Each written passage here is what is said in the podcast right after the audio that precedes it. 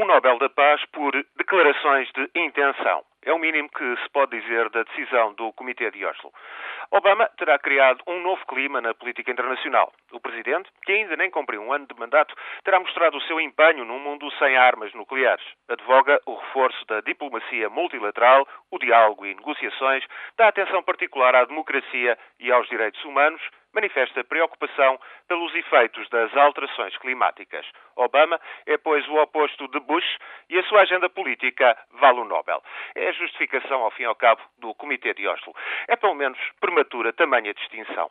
Quando, noutras ocasiões recentes, o Nobel foi para políticos com responsabilidades executivas, tais premiados tinham já algo para mostrar de Klerk, por exemplo, e Nelson Mandela, em 1993, tinham feito de facto avançar o processo de desmantelamento pacífico do apartheid na África do Sul.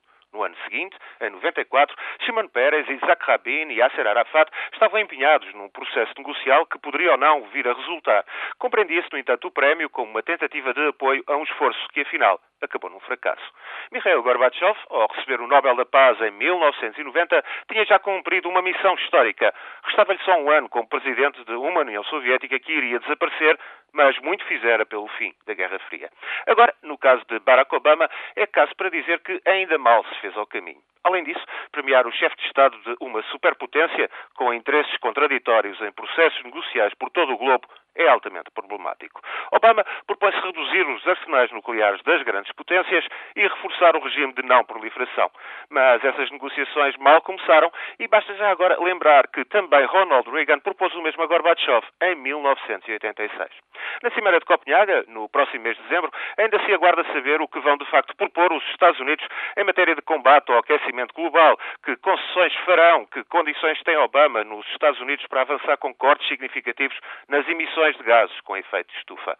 Quanto ao Guantánamo, não será sequer no prazo anunciado, no final do ano, que se resolverá o destino dos presos e mais difícil ainda é prever o que possa vir a acontecer no Afeganistão, no Iraque.